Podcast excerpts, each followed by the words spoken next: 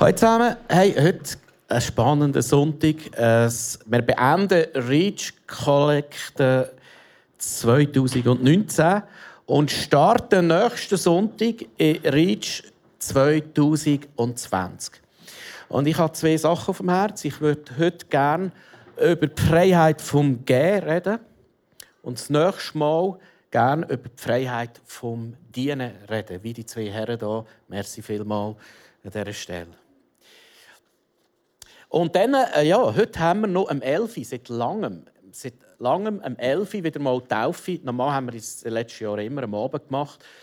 Aber wir haben gedacht, weil wir so lieb sind, äh, das Selfie-Publikum ist speziell lieb. Äh, kannst du deinem Nachbar sagen. Äh, man merkt, das Selfie-Publikum ist wirklich lieber als Disney. Aber es Disney nicht. Und, und darum haben wir, haben wir gesagt, komm, jetzt tun wir äh, nicht mehr am Abend taufen. Das sind Böse. am Abend sage ich dir wieder das Gleiche. Das Nein. Gut. Also, ich darf am Anfang äh, willkommen heißen hier auf der Bühne äh, den Martin Schor. Er kommt von AVC. Und während er Ruhe kommt, können wir den ersten Clip äh, sehen, wo, wo, äh, wo ein bisschen erklärt, was sie machen.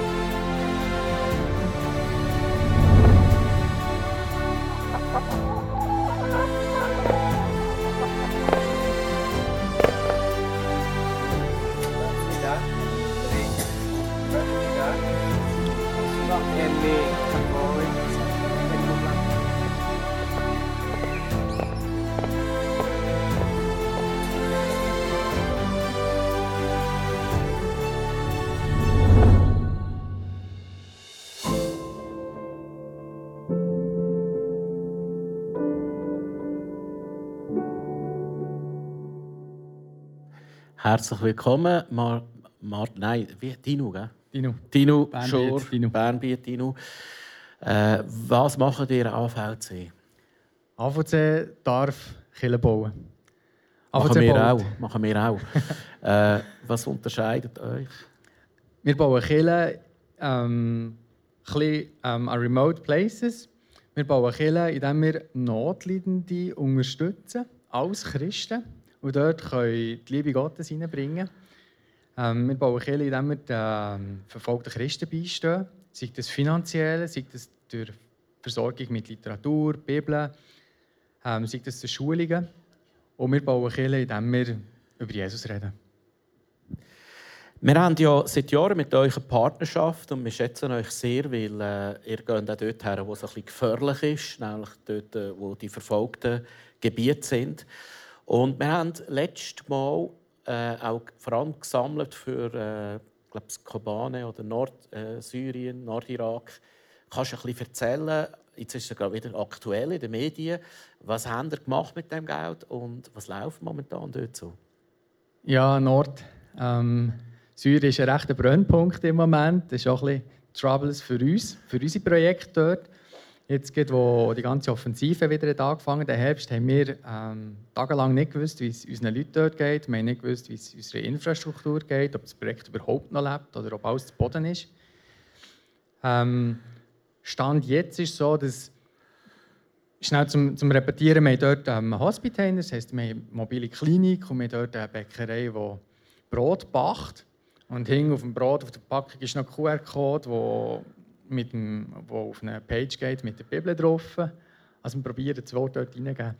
Und statt jetzt ist, dass unsere Bäckerei steht noch, es hat Granatanschläge drumherum gegeben. Selber ist sie verschont geblieben und sie läuft. Wir haben das Kontingent verdoppelt, weil es ist, ähm, plötzlich ganz wichtig geworden, in der Region überhaupt Lebensmittelversorgung zu haben. Und der Hospital-Klinik, die ist eigentlich das einzige Regio, ist jetzt fast ein Regiospital und die einzige medizinische Versorgung. Und gross über dem Hospital ist ein Rotes Kreuz. Jetzt äh, haben wir äh, dieses Jahr uns gesagt, wir möchten andere Schwerpunkte setzen in Südostasien. Was läuft dort denn so? Südostasien haben wir eine stark zunehmende Christenverfolgung. Es gibt Länderprogramme zu Elimination vom Christentum, zum Beispiel jetzt in Myanmar. Ähm, ich habe einen Clip mitgebracht. Schauen wir den an.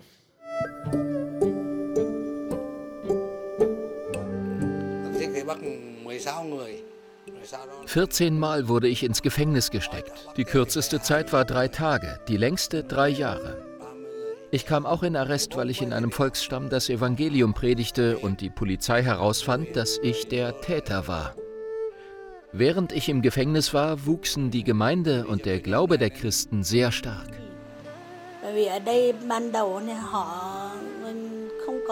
Jedes Mal, wenn mein Mann ins Gefängnis kam, verlor ich den Mut. Doch dann dachte ich, Gott lässt das zu und ich versuchte meinen Mann zu ersetzen. Ich lud Kinder und Gemeindeglieder in mein Haus ein und feierte mit ihnen Gottesdienste, obwohl die Polizei mich einschüchtern wollte. Die Polizei beschlagnahmte mein Motorrad, mit dem ich Gemeindeglieder besuchte, und wollte mir das verbieten. Doch ich weigerte mich, ihnen zu gehorchen.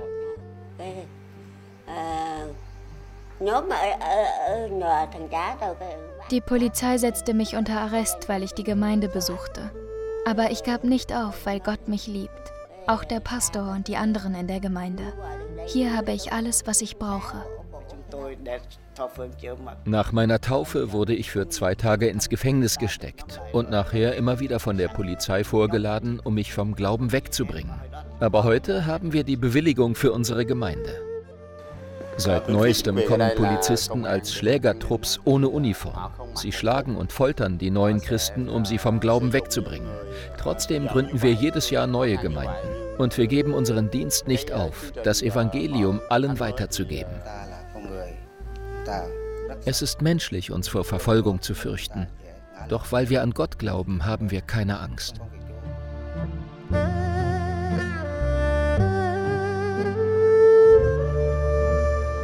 Es ist ein äh, kirchengeschichtliches Phänomen, dass dort, wo mehr Verfolgung ist, mehr Aufbruch ist.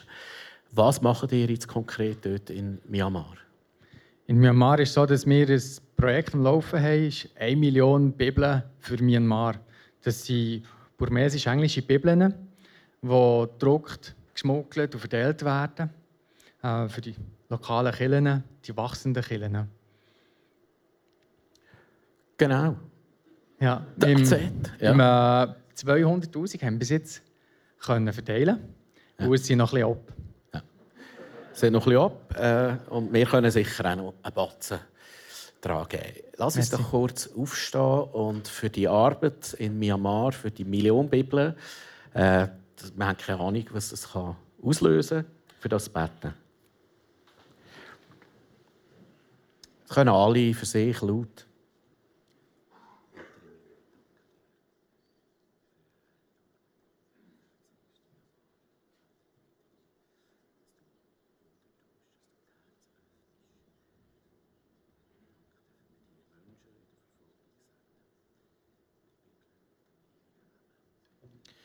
Vater, danke vielmals, dürfen wir mit so Partnern unterwegs sein, die in die Gebiete gehen, wo schon niemand geht und möchte euch segnen. Und auch die Million Bibeln, dass das Geld zusammenkommt und dass das Wort äh, auf fruchtbaren Boden geht und dass dort Aufbrüche dürfen entstehen und das Evangelium kann weitergehen kann. Segne auch den Tino. Amen. Merci euch vielmals für alle Unterstützung, alle Liebe, alle Gebete. Im Namen von denen, die es dringend brauchen. Merci vielmals, Tino.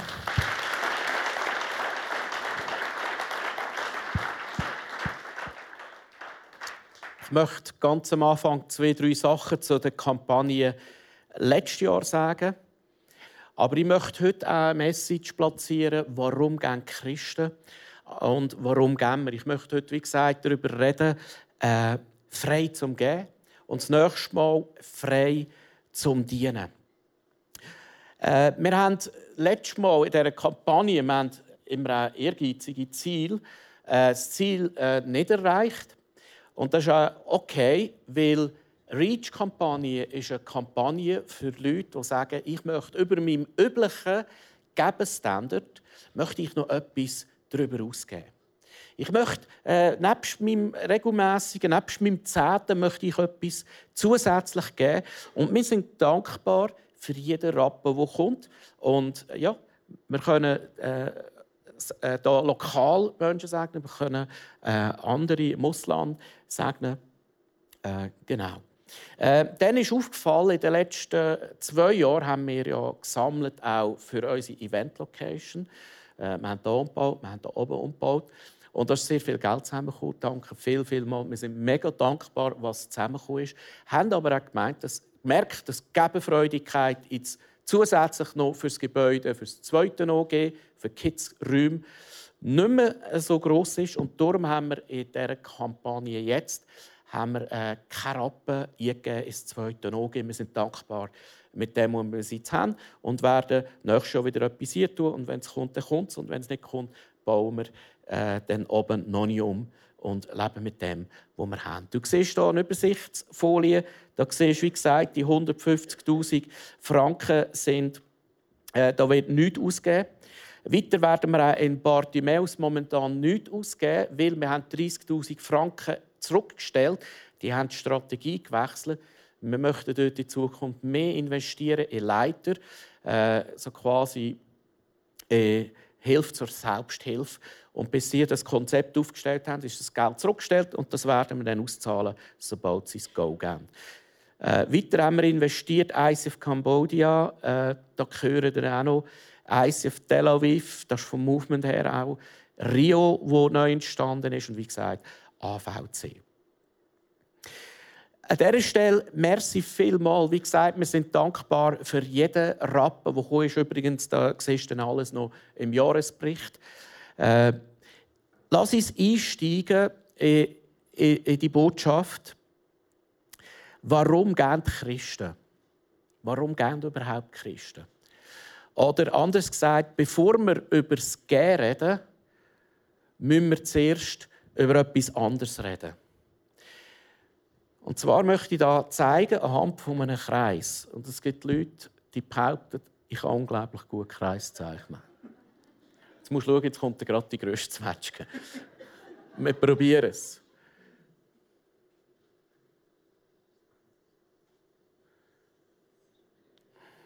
Ja. Hast schon bessere gemacht.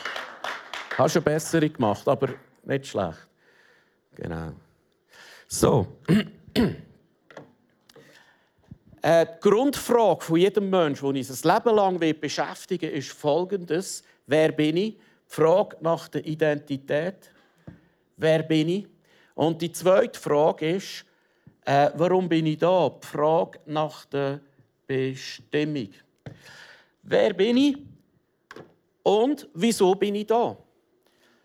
Und wenn diese Grundfragen nicht geklärt sind, müssen wir nicht über das Gehen reden. Weil die Gefahr ist dann gross, dass sie aus falschen Motiv rausgeben. Und ich möchte mit euch jetzt eintauchen in eine Geschichte aus der Bibel, wo diese Grundfrage geklärt worden ist. Und wo diese Grundfrage geklärt wurde, ist, ist die Frage vom Gehen geklärt worden. Es ist die Geschichte von Zachäus. Und denke jetzt nicht, ah, ja, die Geschichte die kenne ich, die kenne ich. Ich glaube, es hat ein paar wunderbare biblische, göttliche Prinzipien drin, die heute so relevant sind äh, wie zu der damaligen Zeit. Lass uns einsteigen. Jesus zog mit seinen Jüngern durch Jericho. Dort lebte ein sehr reicher Mann namens Zachäus, der oberste Zolleinnehmer. Zachäus wollte Jesus unbedingt sehen, aber er war sehr klein und die Menschenmenge machte ihm keinen Platz. Da rannte er ein Stück voraus und kletterte auf einen Maulbeerfeigenbaum, der am Weg stand. Von hier aus hoffte er, einen Blick auf Jesus werfen zu können. Als Jesus dort vorbeikam, schaute er hinauf und rief, Zachäus, komm schnell hinunter. Ich soll heute dein Gast sein. Eilig stieg Zachäus vom Baum herunter und nahm Jesus voller Freude mit in sein Haus. Als die Leute das sahen, empörten sie sich über Jesus. Wie kann er das nur tun? Er lädt sich bei einem Gauner und Betrüger ein. Erste Frage. Äh, bin ich der Einzige, der äh, immer weiter weg muss beim Lesen? Weiss jemand? Mit was hat das zu tun? Siehst du? Das hat der Optiker eben auch behauptet. Ich sage, es ist eine Lüge. Kann nicht sein. Mit dem Krafttraining hat es zu tun. Okay. Also, es ist eine wunderbare Geschichte. Lass uns kurz äh, eintauchen in die Geschichte. Ich möchte zwei, drei Gedanken herausnehmen. Der erste Gedanke ist, äh, äh, wir wissen nicht viel von dem Zachäus. Das heisst, er ist stinkreich, er ist Oberzöllner. Wir wissen, er ist klein. Und wir wissen, sie machen ihm keinen Platz. Sie machen ihm keinen Platz. Entweder äh, ist er einfach untergegangen, weil er so klein ist, oder weil er ja Zöllner ist und ein Aussenseiter ist und die Juden Zöllner gehasst haben, äh, machen sie ihm keinen Platz. Also wir wissen, er ist klein. Möglicherweise ist der Zachäus schon in seinen Jugendjahren verspottet worden. Möglicherweise hat der Zachäus einen Minderwertigkeitskomplex gehabt. Möglicherweise hat der Zachäus irgendwann gesagt, ich verrate mein Volk, ich zeige sie jetzt allen. Weil ein Zöllner war ein Verräter vom jüdischen Volk. Ein Zöllner kollaboriert mit den Römern und macht sich unrein. Und somit ist der Kontakt mit einem Zöllner auch mit Unreinheit verbunden. Also er ist Zöllner geworden und somit auch ein Aussenseiter. Aber vielleicht war er schon immer ein Aussenseiter und hat irgendein das nicht mehr getragen und seine Sehnsucht nach Liebe, nach Annahme, nach Identität, nach Bestimmung äh, stillen durch seinen Job. Wie gesagt, das steht nicht so, aber es kann man aus dem Zusammenhang so hineinlesen. Und dann heißt als nächstes, er kommt nicht an den Jesus her, äh, heißt kletterte auf einen Maulbeerfeigenbaum. Das ist jetzt nicht gerade da, wo von einem Oberzöllner würdest warten. Ich habe ein wunderbares Bild gefunden, das historisch genau zeigt, wie der dort ist. Äh, der klettert auf einen Maulbeerfeigenbaum. Er will gesehen werden. Er will, dass Jesus ihn sieht. Er will Ansehen, er will Aufmerksamkeit.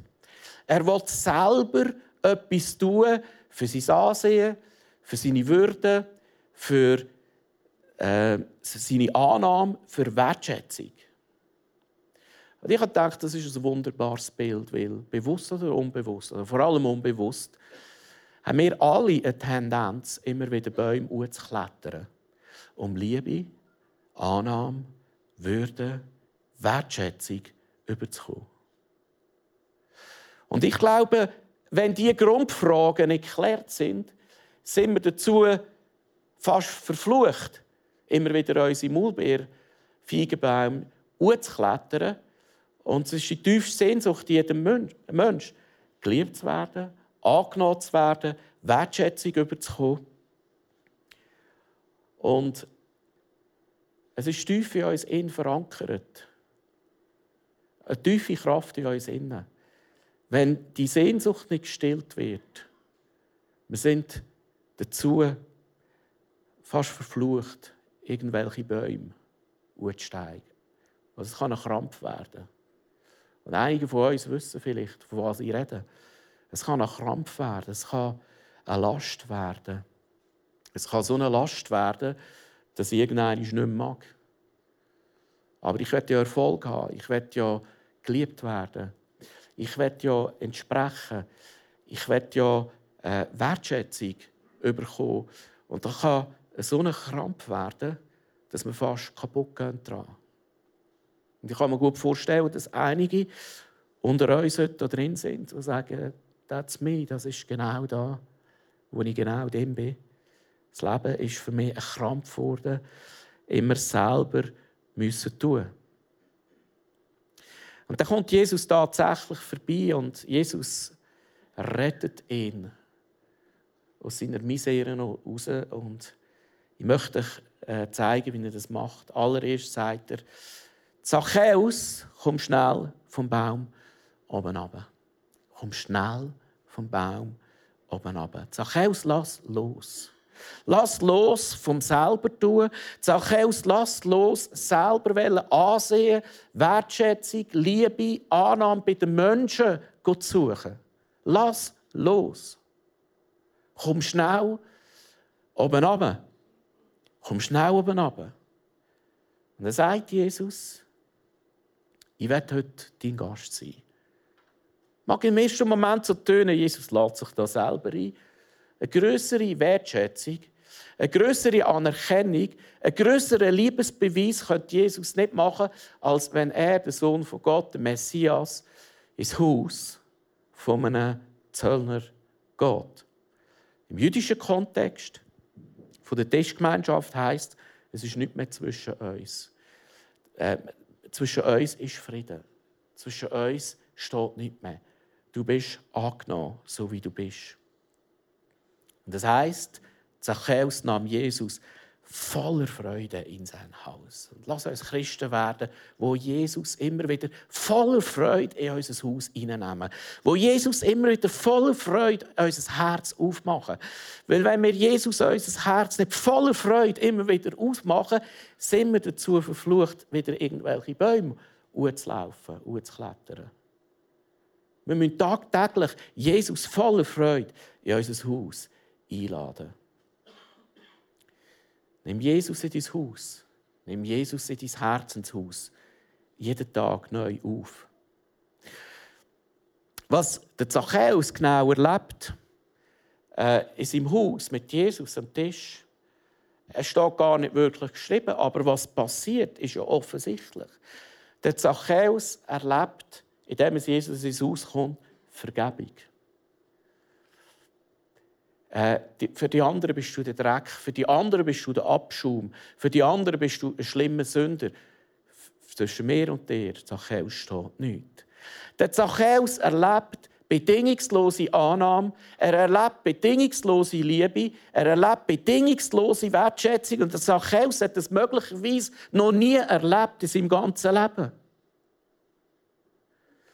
Und gleichzeitig ist er genau da, wo der Zachäus ein Leben lang danach gerungen hat, um irgendwelche Liebe, Annahme bei den Menschen überzukommen und hat möglicherweise genau nicht das bekommen, was er sich gesucht hat bei den Menschen. Und ist seine eigenen Bäume geklettert und ist gescheitert daran. Und sein Defizit ist immer größer geworden und auf einen Schlag kommt Jesus in sein Haus. Und begegnet ihm in seiner tiefsten Not.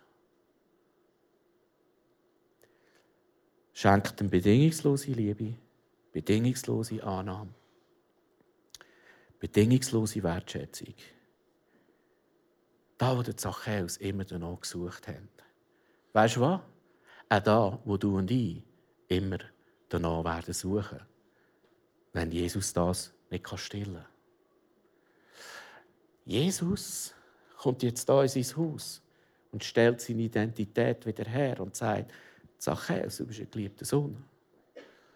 Jesus stellt unsere Identität wieder her und sagt, du bist meine geliebte Tochter. Und das kann man ja schon wissen, das muss man erleben. Es, das braucht immer wieder eine Offenbarung, glaube ich. Und das Problem ist, wenn wir das nicht verstehen, äh, werden wir nicht aus dem richtigen Motiv geben. Und zwar, die Gefahr ist bei einem Zachäus, dass er mit seinem Geld umgeht aus Minderwertigkeit oder aus Arroganz. Arroganz.